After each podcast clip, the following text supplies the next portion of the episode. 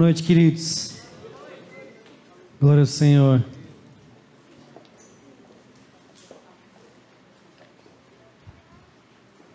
Queremos parabenizar os papais. Né? Levanta a mão aí quem é papai. Pode ser também pai em potencial, assim, sabe? Você está lá, sabe que daqui não vai demorar muito tempo, você vai ser papai. Então, parabéns, Deus abençoe a sua vida. Né? Glória a Deus. Glória a Deus por esse dia tão precioso. E eu queria que você pudesse fechar os seus olhos, feche seus olhos, em nome de Jesus. Pai, nós podemos te chamar de Pai. E houve uma época que só Jesus podia dizer meu Pai. E o Senhor Jesus, o unigênito, ele nos ensinou a orar o Pai Nosso. Jesus veio compartilhar o Pai dele conosco. Deus, neste dia nós queremos declarar mentes abertas, como já foi declarado aqui, Senhor, queremos declarar corações abertos, queremos declarar corações incendiados para o Senhor. Deus, todo espírito que tenta trazer confusão, alienação, nós repreendemos no nome de Jesus. E declaramos, Senhor Deus, uma abundante chuva, uma abundante chuva, uma abundante chuva, Senhor, sendo derramada neste local, neste lugar, como já tem sido. Nós temos, Deus, sido, Deus, inundados com essas chuvas que vêm do Senhor, Deus, e nós queremos mais, nós queremos mais, nós, Deus, pedimos ao Senhor, porque o Senhor, Deus, quer dar mais. O Senhor quer, Senhor, derramar mais sobre nós, e nós te louvamos. Te louvamos, Senhor Deus, porque o Senhor é um Deus generoso, um Deus abundante. Então, em nome de Jesus, nós declaramos, Senhor Deus, uma noite de conversão, Senhor Deus, uma noite de reconciliação, uma noite de libertação. Nós declaramos o sozo de Deus o sozo de Deus, Senhor Deus, salvação, cura, libertação acontecendo neste lugar. Há um mover profético neste lugar, querido. E uma das maiores armas que Satanás tem é a distração. Então, em nome de Jesus, não se distraia, mas seja atraído pelo Senhor seja atraído pelo Senhor, seja atraído pelo Senhor, que os olhos de graça do Senhor estejam sobre você e você fique fascinado com a presença magnífica de Jesus. Jesus, nós te honramos, te honramos, Jesus. Espírito Santo, nós te honramos. Dizemos: Este lugar é teu, este lugar é teu este lugar é teu em nome de Jesus. Amém. Quantos dizem amém? amém. Glória a Deus. Queria que você abrisse a sua Bíblia lá em Provérbios capítulo 4. Hoje nós vamos falar de escolhas que geram destinos. Amém, queridos? Escolhas que geram destinos. Há 27 anos atrás, é um casal doido esse doido aí não é um sentido ruim da palavra, não, queridos. Tá? Acompanhado de mais alguns doidos, é, resolveram aceitar o desafio de Deus, escolheram né, aquilo que o Senhor tinha e hoje nós estamos nesse destino. Vivemos, nós somos uma igreja jovem, não é verdade? Juventude vai até os 35 anos. Depois disso, idade adulta. Depois dos 40 é ladeira abaixo. Depois dos 50 vai para academia, querido. Vai para academia ganhar músculo, né? Então, nós somos uma igreja jovem. Nós estamos na melhor forma. Amém? Melhor forma e estamos preparados para os próximos 27 anos. E queridos, serão explosivos.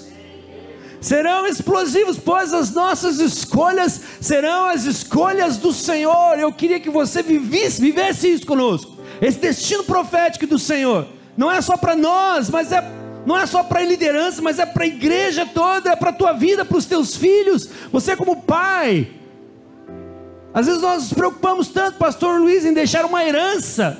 Eu acho justo, eu acho digno, eu acho maravilhoso. Eu queria ter tido uma herança bem, bem pomposa. É, não tive, mas glória a Deus por isso, irmãos.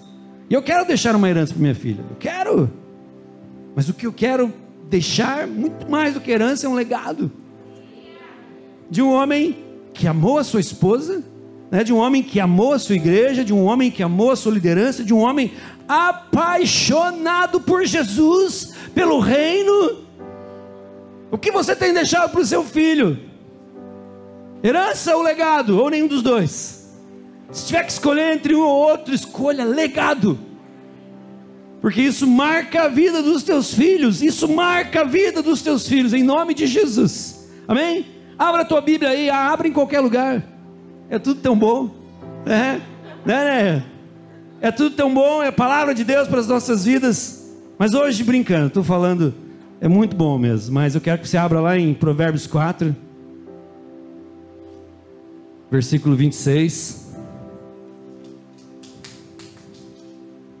Primeiro nós vamos ler na tradução Almeida, revisada e corrigida. Uau, que palavrão, não? Tá? São formas de traduções, tá? Depois nós vamos ler o mesmo versículo na KJA, King James atualizada. Vai falar a mesma coisa com palavras diferentes. Então vamos lá. Diz assim a palavra do Senhor para as nossas vidas nessa noite. Pondera a vereda de teus pés. E todos os teus caminhos sejam o quê? Bem ordenados. Agora vamos lá para KJA, o mesmo versículo, o mesmo endereço. Reflete sobre tuas escolhas Olha o que o Senhor está dizendo para você nessa, nessa noite. Para mim, é, reflete sobre tuas escolhas e sobre o caminho por onde andas, e todos os teus planos serão bem-sucedidos. Reflete sobre as tuas escolhas e sobre o caminho por onde andas. É aqui quem está nos advertindo a fazer isso é o filho de Davi, Salomão, um dos homens mais sábios né? Que já pisou sobre a face da terra. E eu queria que você fosse lá para Josué capítulo 24, versículo 15. Porém, se vos. Vamos lá. Provérbios. É, Josué, perdão, Josué, aí. Porém, se vos parece mal aos vossos olhos servir ao Senhor, escolhei, repita comigo, escolhei só que escolhei hoje a quem servais, se os deuses a quem serviram vossos pais que estavam da além do rio, é, lá do Egito, aquela pragarada que eles chamavam de Deus, e Deus desmontou tudo aquela cambada de, de Deus doido lá que eles tinham, né? até mosca era Deus para aquela galera, ou os deuses a quem serviram os vossos pais que estavam na terra dos amorreus, em cuja terra habitais. Porém, eu e minha casa serviremos ao Senhor. Olha a escolha tremenda. Diga assim comigo: porém, eu e minha casa serviremos ao Senhor. Querido, se existe algo que nós vemos na palavra de Deus, que Deus nos dá, Desde o início foi assim. É o direito de escolha. Deixa eu tomar mais uma aguinha aqui. É, existe pessoas que dizem: Ah, mas eu sou livre para fazer o que eu quiser. Alguém já disse: a tua, a tua liberdade se resume a fazer escolhas. Ou seja, você é escravo das suas escolhas. É, você está fadado às suas escolhas e, consequentemente, as suas consequências. Está comigo? Alguém já disse que nós somos a soma, a somatória de tudo aquilo que um dia para nós foram escolhas. E a estrada que te trouxe até aqui, que te trouxe até este lugar, que te trouxe até onde você está, existencialmente, ela foi pavimentada pelas suas decisões. Tudo que vivemos, vivemos a partir de posicionamentos. O que, sendo consciente ou não, são para nós prioridades. Prioridade, qual é a tua prioridade? Né? Se você pudesse agora perguntar para você mesmo, sabe que é uma sanidade você conversar com você mesmo, não é uma loucura, sabe que, sabe que existe é, é, as, os borderline, né, que ultrapassam né, as linhas, mas existe um conversar contigo mesmo. Eu queria praticar com você nessa noite. Pergunta para você, para você mesmo. Não é, não é insanidade, é, é, é alta é, qualidade de saúde emocional. Né? Eu queria que você perguntasse para você mesmo: qual é a minha prioridade? Pergunta para você, eu te dar uns dois segundos. Olha lá? Um, dois. Perguntou? Qual é a tua prioridade? Disso que você priorizou, vai sair todas as tuas decisões. Está comigo aqui? Está comigo? Interessante que eu estava estudando a palavra prioridade, né? O primeiro eu fui na semântica, né? Et etimologia, né? Essas palavras parecem nome de cachorro, né? Ô, semântica, vem aqui. Tá. etimologia, pega! É? Não, são, são ciências que estudam os nascimentos das palavras. E quando eu me ative, né? Quando algo capturou, algo me capturou, quando eu li que no vocabulário, né, dos gringos lá, dos, dos anglo-saxões, até 1900, ou seja, desde quando nasceu, a palavra priority. Repeat after me, please. Priority. Ah, vocês estão afiados em inglês, né? Lá em casa eu brinco assim com, com as minhas meninas lá. Vamos fazer aula de inglês? Repeat after me. Tupperware. Os fãs de gostaram, né? Até 1900 não havia plural para essa palavra. Ou seja, até 1900 se você conversasse com anglo-saxão e você falasse: "Ah, as minhas prioridades são ele ia ficar te olhando e ia falar assim: cara, isso não existe. Não há possibilidade.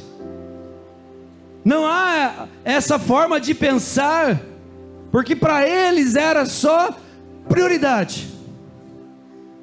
E eu entendo que, ah, mas que tem a ver? O vocabulário que nem é meu, queridos, eu, eu entendo. Eu também perguntei para mim mesmo, mas Deus ele, ele deixa ele deixa pistas nas culturas para que nós possamos entender como nós devemos agir no reino. Ele deixa pistas. É, nós costumamos chamar de fator Melquisedeque, né, que são são coisas que Deus ele introduz nas culturas que nós entendemos. Isso não, é só dessa cultura, mas isso é algo é algo do reino, isso é algo muito maior. Então, quando nós, como cristãos, quando nós, como aqueles que caminham com o Senhor, nós não temos prioridades, mas nós temos prioridade. E a nossa prioridade flui de uma pessoa chamada Jesus Cristo. Cara, eu acho fantástico que quando você faz as suas escolhas embasadas nessa pessoa que é Jesus Cristo, eu vou te dizer, querido, é impossível você errar. É impossível você errar.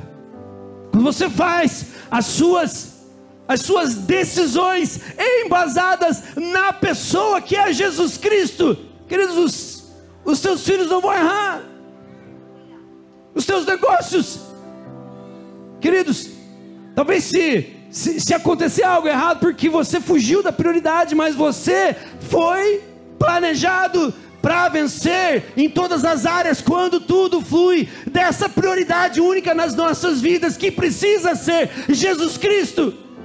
Está comigo? Qual é a tua prioridade?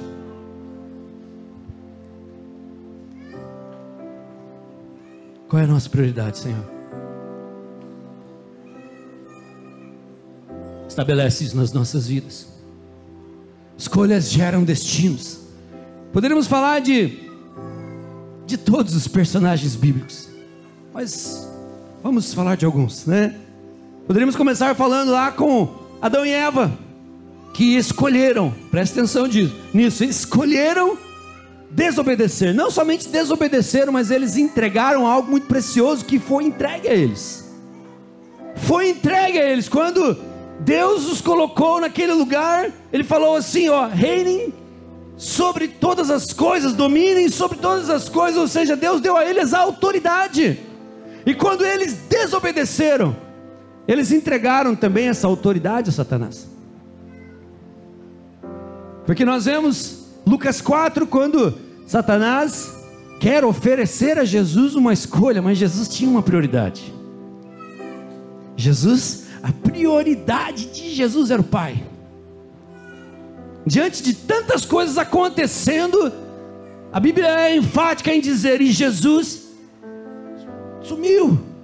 Para onde ele foi? Foi para o monte, diante de tantas, talvez muitas multidões de doenças que ele poderia, ah, não, mas eu sou filho de Deus, eu preciso, não, não, mas eu, a minha prioridade é o Pai. Por isso que quando Satanás oferece para ele, olha, tudo isso que você quer reaver, tudo isso que você quer conquistar, tudo aquilo que, que foi entregue para mim pelos seus que você ama tanto, eu posso te entregar. Basta você fazer uma escolha. Quais são as escolhas que você, que eu temos feito? E Satanás falou para Jesus: basta você fazer uma escolha. Se você se prostrar e me adorar, todos os reinos da terra eu te dou. Eu vou te dar. Eles são meus, eles me foram entregues. Lucas 4 diz isso. Eles me foram entregues, foram entregues por quem? Por Adão e Eva.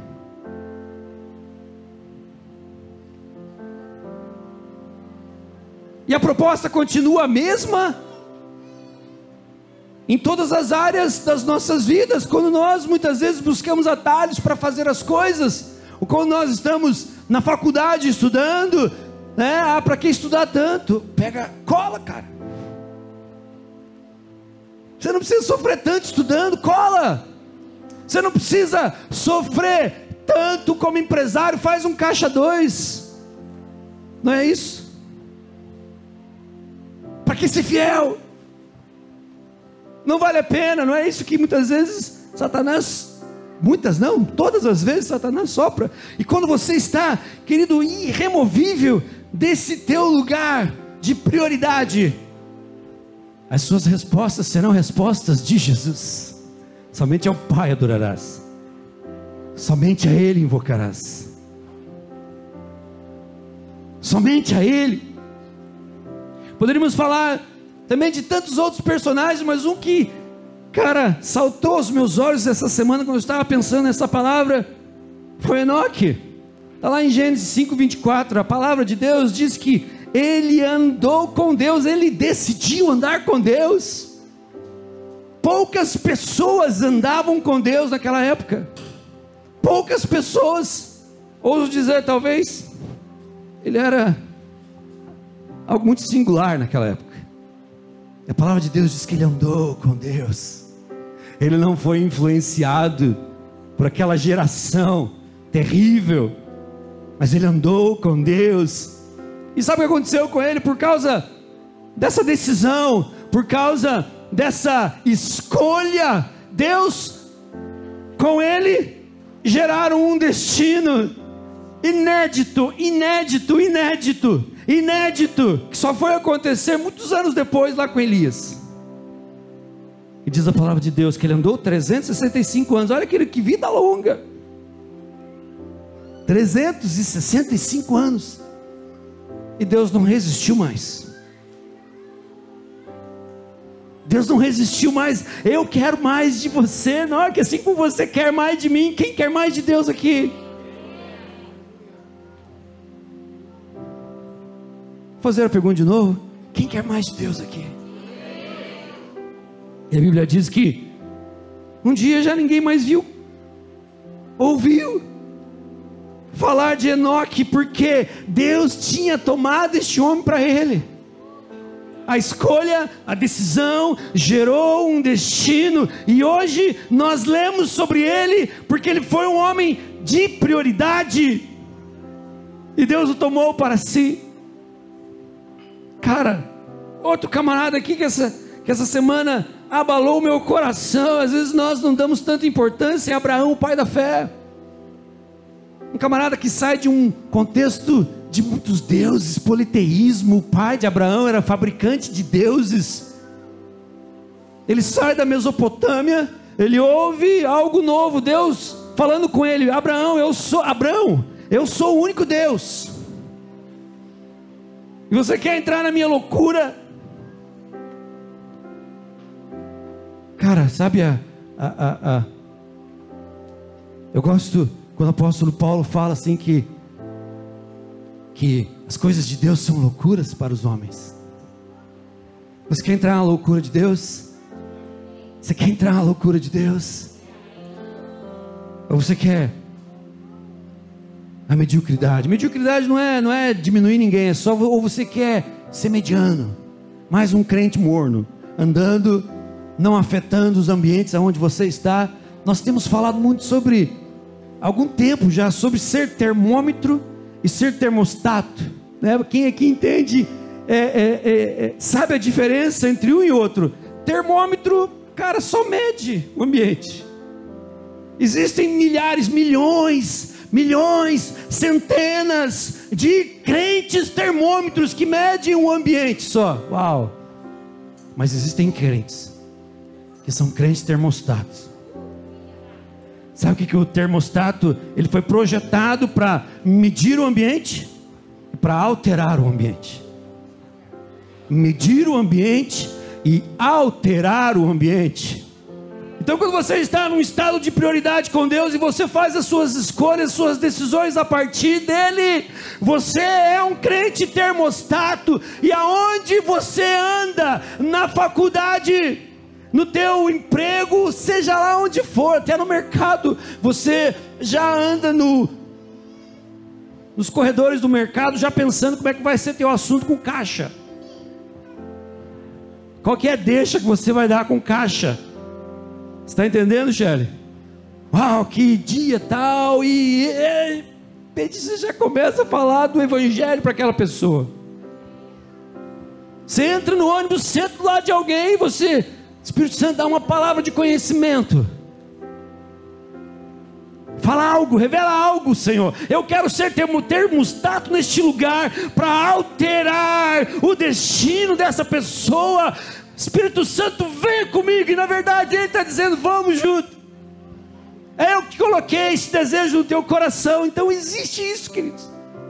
E Abraão quis ser este homem termostato naquela região, porque ele aceitou o desafio de Deus. Quantos aceitam o desafio de Deus nessa noite? Levante a mão. Cara, se você não está entendendo, pede para Deus abrir o teu entendimento em nome de Jesus. Sabe uma das coisas mais loucas que eu leio sobre Abraão? É que chegou uma, uma hora da caminhada que ele estava cansado. Lá em Gênesis 15 diz assim que Abraão estava cansado, ele já tinha ido resgatar o, o, sobrinho Ló dele, tinha guerreado contra alguns reis, enfim, ele tinha tido um encontro com um camarada mais doido aqui que quase ninguém conhece, chamado Melquisedeque, e esse Melquisedeque representava Jesus Cristo, o abençoou, porque ele foi em direção e reconheceu quem esse camarada era, e diz ali que ele estava talvez choroso, e Deus está demorando para acontecer a promessa que o Senhor fez para mim. Às vezes a gente fica assim, às vezes a gente está cansado. Mas a gente reclama muitas vezes para a pessoa errada. Está cansado, querido? Reclama para Deus. Está cansado? Esposa, está cansada? Reclama para Deus. O que, que é reclamar? Não no sentido ruim da palavra, mas é clamar novamente clama novamente, não se cansa de clamar Deus. Deus, Abraão falou: o Senhor me prometeu, Senhor Deus, um herdeiro, e o camarada que vai herdar tudo aqui é o Damasceno Eliezer.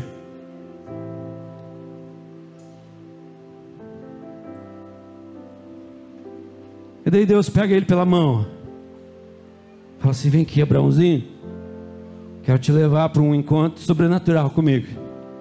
Sai da tua tenda né? Você lê isso lá em, em Gênesis 15. Ele fala: Vem aqui, Abraão. Lá no versículo 5.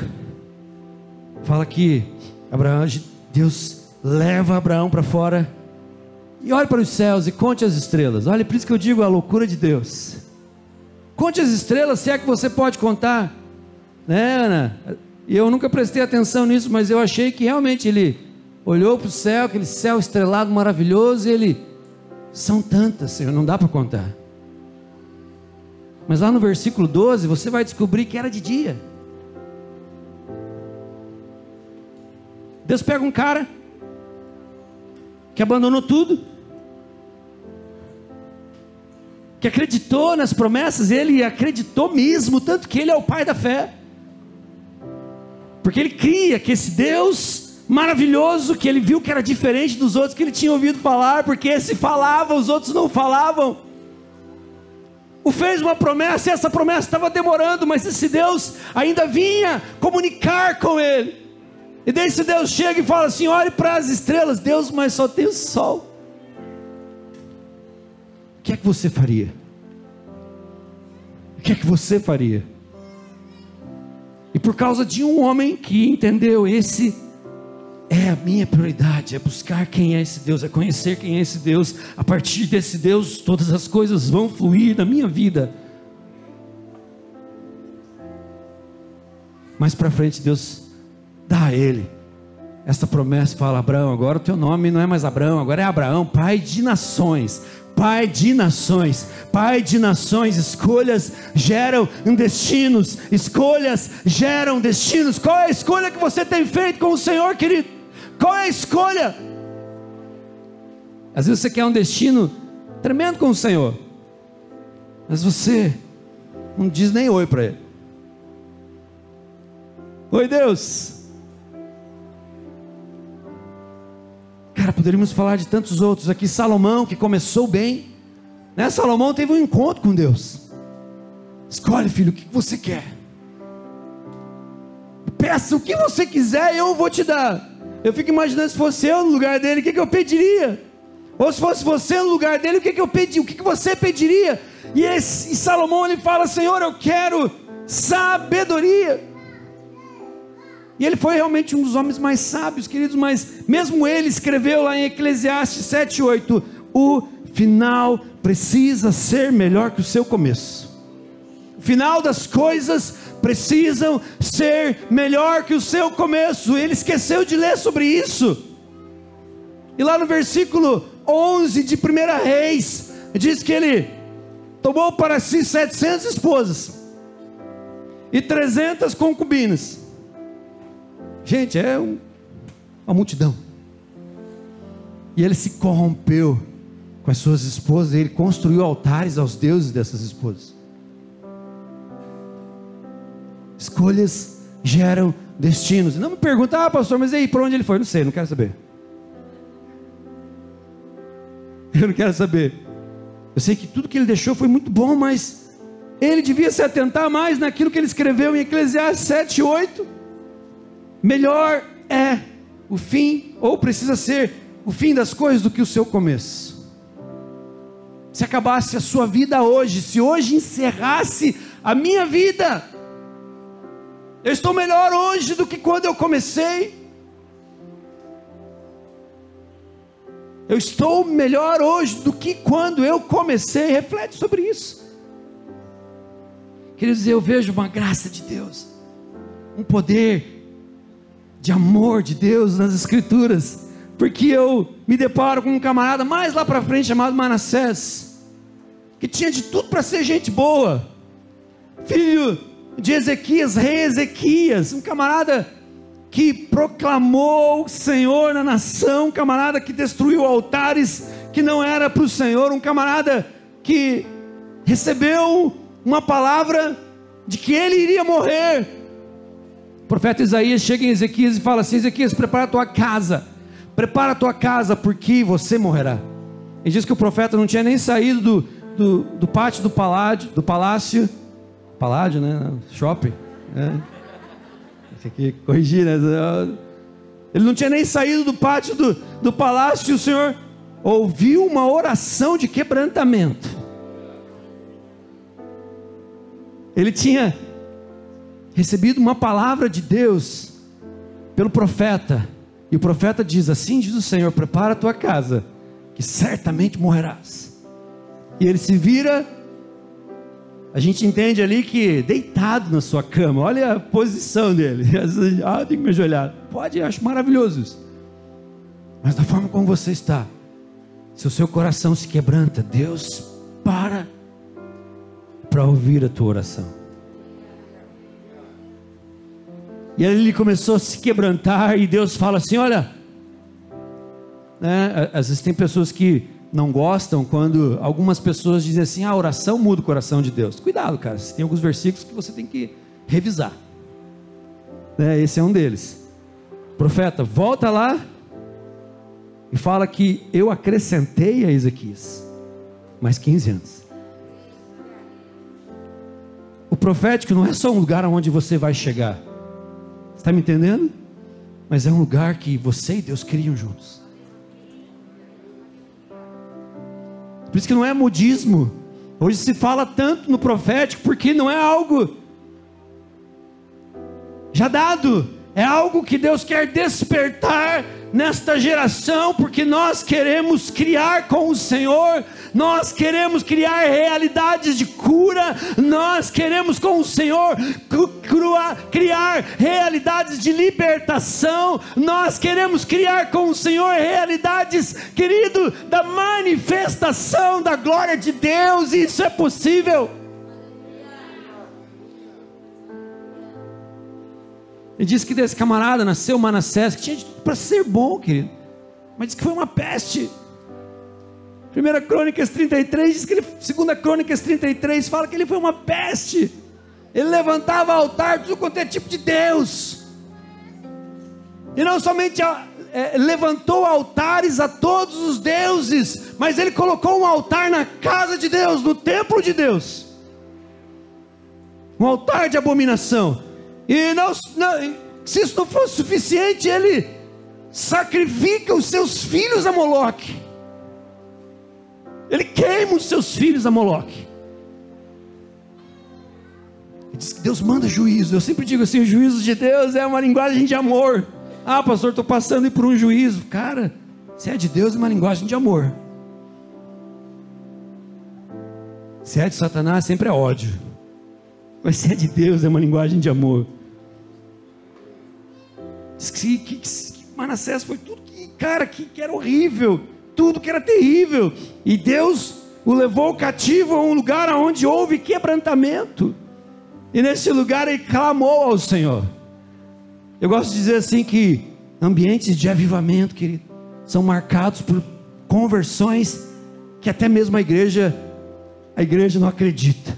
Não foi isso que aconteceu com o apóstolo Paulo? Por isso que ninguém queria ver o apóstolo Paulo, esse camarada, esse Saulo, aquele que entrava nas casas, que arrastava as pessoas, dava ordem para matar as pessoas, aquele que contribuiu e aquele que autorizou a morte de Estevão. Agora diz que é crente, cara, a gente não quer saber dele. Mas porque houve alguém que orou por ele. Eu creio que aquela oração foi direto para Paulo, quando Estevão falou assim: Senhor, perdoa-lhes porque eles não sabem o que fazem. Ele diz que esse Manassés, ele foi levado a lugares terríveis de sofrimento para que o Senhor tratasse o coração dele, que ele diz, o Senhor o restaura, e diz que ele veio, arrumou toda a casa, tirou todos os altares, tirou tudo, agora é só adoração a Deus, essa é a nossa prioridade, essa é a minha decisão. E você pensa assim, pastor, tá, mas e? Como é que fica Deus em nossas escolhas? Algumas pessoas nos perguntam, pastor, como é que funciona a questão do livre-arbítrio? Já que Deus governa a história, qual é a minha liberdade de escolha? Querido, simples assim, nossa liberdade é viver o que Deus escreveu para nós, ou nós escrevemos a nossa história sozinho. A gente sabe que a gente nunca escreve sozinho, né? Não escrevemos sozinho. Sempre há uma influência de reinos. Nossa liberdade é viver as promessas de Deus, aquelas que Deus tem, e nos pautar nelas, a partir dessa prioridade, ou querido, ou ao desespero. Deus é soberano, eu entendo isso. Deus é soberano e nada acontece sem que Ele permita, mas Ele nos ama tanto a ponto de nos dar liberdade de escolha. Você e eu temos liberdade de escolher aquilo que achamos melhor para nós. Quanto aqui, quantos estão me entendendo aqui? Levanta a mão.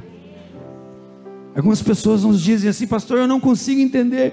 Pois se Deus me ama tanto, se Ele nos ama tanto, como Ele permite que eu escolha caminhos que não levem a Ele? Cara, deixa eu te falar uma chave aqui. Pelo simples fato, o relacionamento que Deus quer ter com contigo e comigo não é por falta de opção. Presta atenção nisso. Não é por falta de opção, mas por uma escolha. Eu escolho Deus. Eu decido por Deus, eu decido pelo reino, eu decido por tudo aquilo que Ele tem. Ou seja, não é porque você não tinha nenhuma outra opção e por isso escolheu Deus, não. É porque você podia escolher qualquer outra coisa e decidiu escolher Deus e o caminho dele, decidiu mergulhar nele, decidiu descansar nele. É por isso que nossas escolhas são poderosas e definem destinos. Por isso que nossas escolhas são poderosas. Há poder nas nossas escolhas. Eu estava estudando a palavra decisão. A palavra decisão. Ela vem de uma família de palavras cirúrgicas. Existe a incisão, que é cortar dentro. Existe a circuncisão, quer cortar, quer cortar ao redor, existe a decisão, que é cortar fora. Decisão, ou seja, quando eu decido viver algo, eu estou cortando fora tudo aquilo que me impede de viver o novo. O que tem te impedido de viver o novo, querido? Religiosidade, a pastora expulsa o espírito de religiosidade, não existe esse negócio de expulsar espírito de religiosidade. Isso aí você, você mesmo precisa entender e precisa se arrepender e precisa, Deus, eu quero viver o novo do Senhor. Ou seja, uma decisão, eu estou cortando fora, eu estou deixando para trás toda e qualquer opção que não aquela que escolhi, estou deixando para trás toda a possibilidade de viver algo desconexo, algo desconexo daquilo que eu escolhi viver. Por isso, decisões liberam, queridos, destinos, posicionamentos liberam destinos, escolhas definem destinos, definem histórias, define a tua história. Por isso, o tempo todo precisamos escolher, precisamos decidir o que eu tenho que cortar fora. E o que nessa noite nós precisamos cortar fora? Por isso eu digo, não há vitimismo, mas há participação. Quantas pessoas nós falamos assim, ficaram até bravas conosco, quando nós tínhamos a opção de falar assim: não casa com essa pessoa, não não casa. E alguns anos depois, pastor, se eu tivesse te ouvido, eu não faça tal coisa, não entre nessa sociedade. Ah, pastor, se eu tivesse te ouvido, se eu tivesse, se eu tivesse, meu Deus, tomado essa, essa decisão a partir de uma prioridade maior que alimenta a minha vida, que alimenta a minha alma, que alimenta o meu espírito, e essa prioridade maior precisa ser Jesus. Eu não teria feito tantas coisas, por isso não há vitimismo, querido. Não há fatalismo. Existem decisões e escolhas. E nessa noite você pode olhar para esse Jesus maravilhoso e dizer assim: Jesus, eu escolho me conectar totalmente ao Senhor e viver prioritariamente para o Senhor, sem atalhos, sem atalhos. Oh, pessoas que foram incríveis, que viveram coisas incríveis com o Senhor, foram aqueles que decidiram fazer mais do que faziam com relação a escolhas, mergulhar mais do que mergulhavam, por isso entraram num destino tremendo com o Senhor. Eu gosto de um camarada chamado Reinhard Bonk, né? Quando a gente lê aquele livro Evangelismo de Fogo, de muitos livros que ele tem. Coisa que conhece Reinhard Bonk? Poucos. Eu te aconselho a, a tê-lo como amigo na sua prateleira. É? No início do seu ministério, ele tinha né, alguns compromissos a cumprir, a sanar. Ele diz lá num livro dele que ele fala que ele estava orando, Senhor, me dá um milhão de dólares. Ele tinha alguns boletos, né, que ele precisava sanar, que ele dizia, eu aprendi na minha caminhada que os boletos sempre vencem. Né? Os boletos sempre vencem. Eles nunca deixam de vencer, eles sempre vencem. Ele orava para o Senhor, Deus, me dá um milhão de dólares. A tua palavra diz, Senhor Deus, que tudo quanto nós pedimos, crendo, o Senhor nos dará. Senhor Deus, eu preciso de um milhão de dólares. E Deus falou para ele assim: Filho, escolhas, presta atenção, escolhas. Você quer um milhão de dólares ou você quer um milhão de almas? Diz ali que ele pensou e falou assim: Uau, se fosse eu e você. Sabe o que ele escolheu? Ele falou assim: Senhor, eu quero um milhão de almas. Eu quero um milhão de almas, Senhor Deus, porque essa é minha prioridade em Ti. E a Tua palavra diz que o Senhor ama, ama infinitamente mais, mais, mais, mais almas do que qualquer outra coisa. E ele foi o fundador daquela missão Christ for all the nations, né? Cristo para todas as nações, que ele já passou para o Senhor, agora está na mão do Daniel Colenda, que eu descobri que é, ele tem a ascendência brasileira, né? Os brasileiros estão entrando aí nas nações.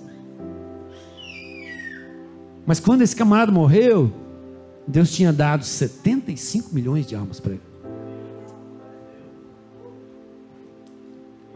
75 milhões de almas.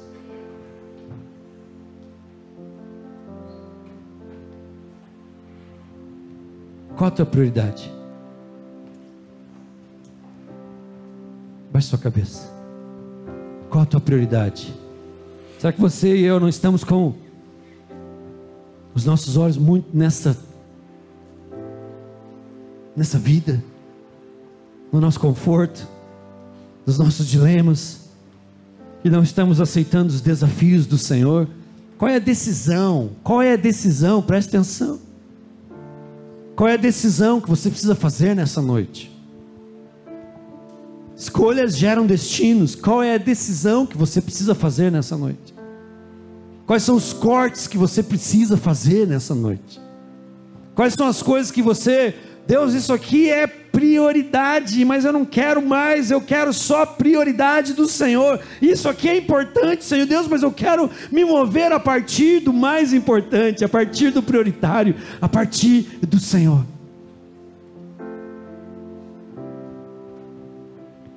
Pergunta para o Senhor: quais são as coisas, Senhor, que eu preciso cortar nessa noite?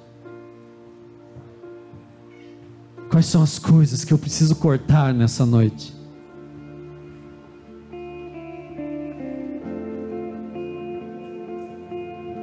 Que eu preciso entregar para o Senhor Jesus que está muito difícil para eu entregar. O que está muito difícil? Quer viver o sobrenatural do Senhor, querido? Então faça algo que você nunca fez, entregue algo que você nunca entregou. Fala para o Senhor Deus, eu quero sim, Senhor Deus, entrar nesse desafio de todas as, as minhas decisões fluírem desse prioritário que é o Senhor. Eu queria te desafiar a você vir aqui para frente. Nós queremos orar com você. Nós queremos declarar vida sobre você. Nós queremos declarar a força do Senhor sobre você. Nós queremos declarar a graça do Senhor sobre você. Nós queremos declarar sobre você, sobre nós. Nós queremos, mas o Senhor precisa ouvir o seu clamor. Dê um passo em direção ao Senhor. Dê um passo, faça algo diferente. Faça algo que você nunca fez. Faça algo, clame ao Senhor, clame aos céus. Eu queria te desafiar você a vir aqui na frente em nome de Jesus. Vem aqui na frente, nós queremos orar por você.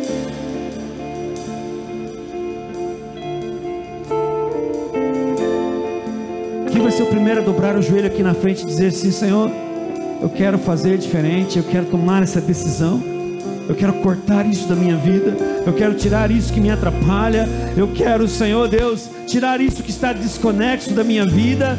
Deus, eu quero mais do Senhor, eu quero mais do Senhor. Deus, eu quero mais do teu reino, eu quero mais esse mover profético na minha vida, eu quero mais dessa realidade dos céus na minha vida. Deus, em nome de Jesus, eu não quero mais viver num fatalismo, mas Senhor, eu quero viver a identidade que o Senhor tem para mim. Eu quero viver, Senhor, essa intimidade que o Senhor tem para mim. Deus, no nome de Jesus. No nome de Jesus. No nome de Jesus. No nome de Jesus, Senhor, eu quero entregar este pecado. Eu quero entregar este pecado, Senhor. Eu quero entregar, Senhor, essa área da minha vida. Deus, entra, entra, faz, Senhor Deus, na minha vida. Faz na minha vida, vem, Senhor Deus, como um fogo impetuoso, Senhor, queimar nesse altar neste altar nessa noite. Mais de ti, Senhor. Mais, mais, mais, mais, mais, mais, mais, mais. Mais, mais, mais, mais de ti, Senhor. Mais de ti, mais de ti. Deus, eu me prostro diante de ti. Eu me prostro diante de ti. Eu me prostro diante de ti. Eu me prostro diante de ti. Eu me prostro. Eu me prostro, Senhor, diante de Ti. Nós nos prostramos diante de Ti, Senhor. Declara os Teus decretos. Declara, declara os Teus decretos, Senhor. Declara os Teus decretos, Senhor. Declara os Teus decretos sobre minha vida nessa noite. Pai, em nome de Jesus, eu escolho, Senhor, a partir desse centro de prioridade que é o Senhor, Deus, firmar a minha vida, todas as minhas decisões, a partir da tua palavra, a partir do teu querer, a partir da tua vontade.